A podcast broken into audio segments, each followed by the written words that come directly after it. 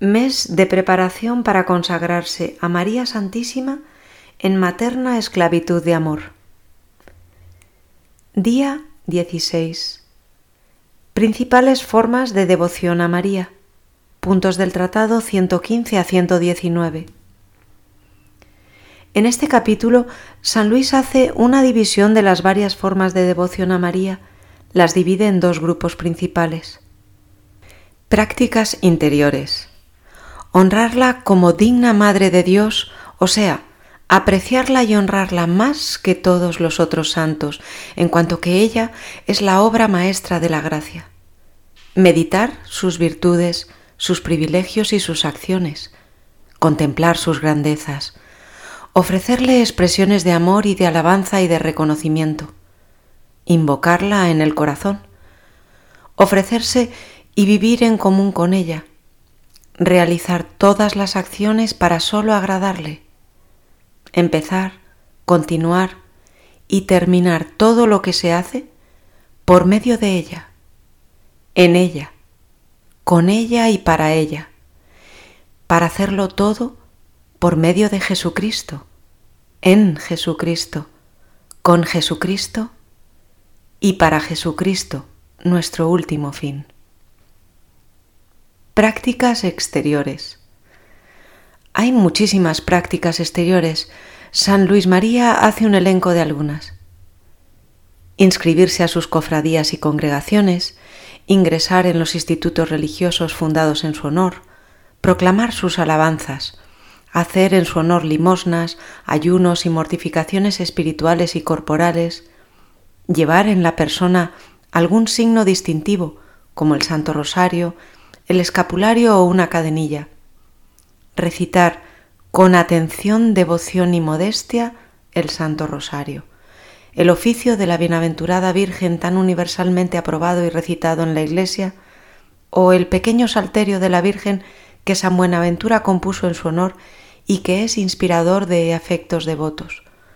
Otras oraciones, himnos y cánticos de la Iglesia, como la Salve Regina, cantar y hacer cantar en su honor cánticos espirituales, hacer en su honor cierto número de genuflexiones o reverencias diciéndole, por ejemplo, Dios te salve María, Virgen fiel, para alcanzar de Dios por mediación suya la fidelidad a la gracia durante todo el día.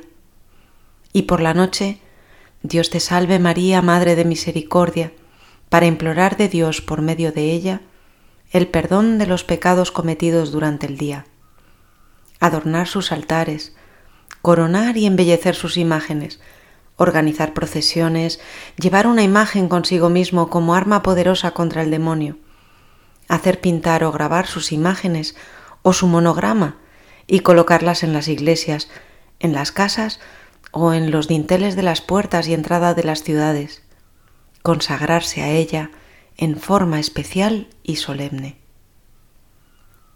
Hay muchas otras devociones que se pueden dirigir a María Santísima. La cosa más importante es que sirvan para santificar las almas, con tal que sean cumplidas en la manera de vida, o sea, primero, con buena y recta intención de gustar a Dios solo, de unirse a Jesucristo, que es el fin último, y de edificar al prójimo. Segunda, con atención, sin distracciones voluntarias.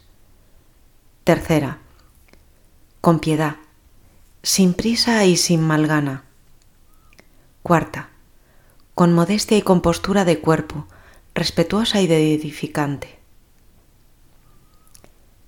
La forma más perfecta. San Luis María describe las características de la verdadera devoción.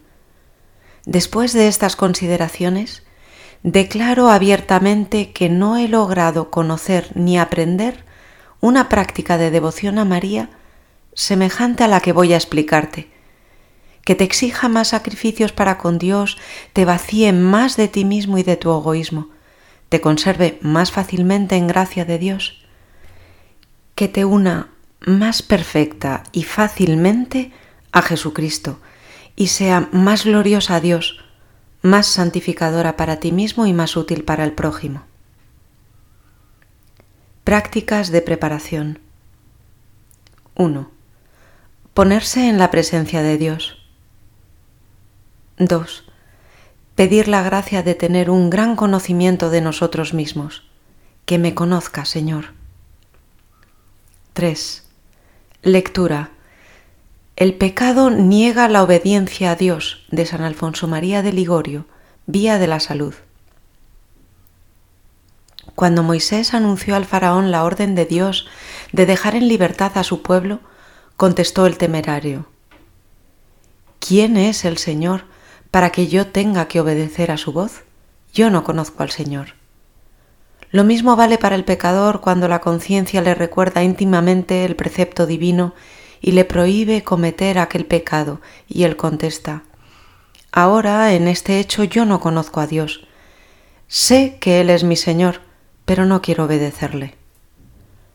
La voz de Dios se hace escuchar al pecador cuando es tentado diciéndole, Hijo, esto no te conviene, no te concedas este infame placer, deja esto que no es cosa tuya. Pero el pecador contesta, Señor, no quiero servirte, tú no quieres que yo realice este pecado y yo quiero cometerlo. Así os he dicho repetidas veces, Dios mío, cuando he pecado.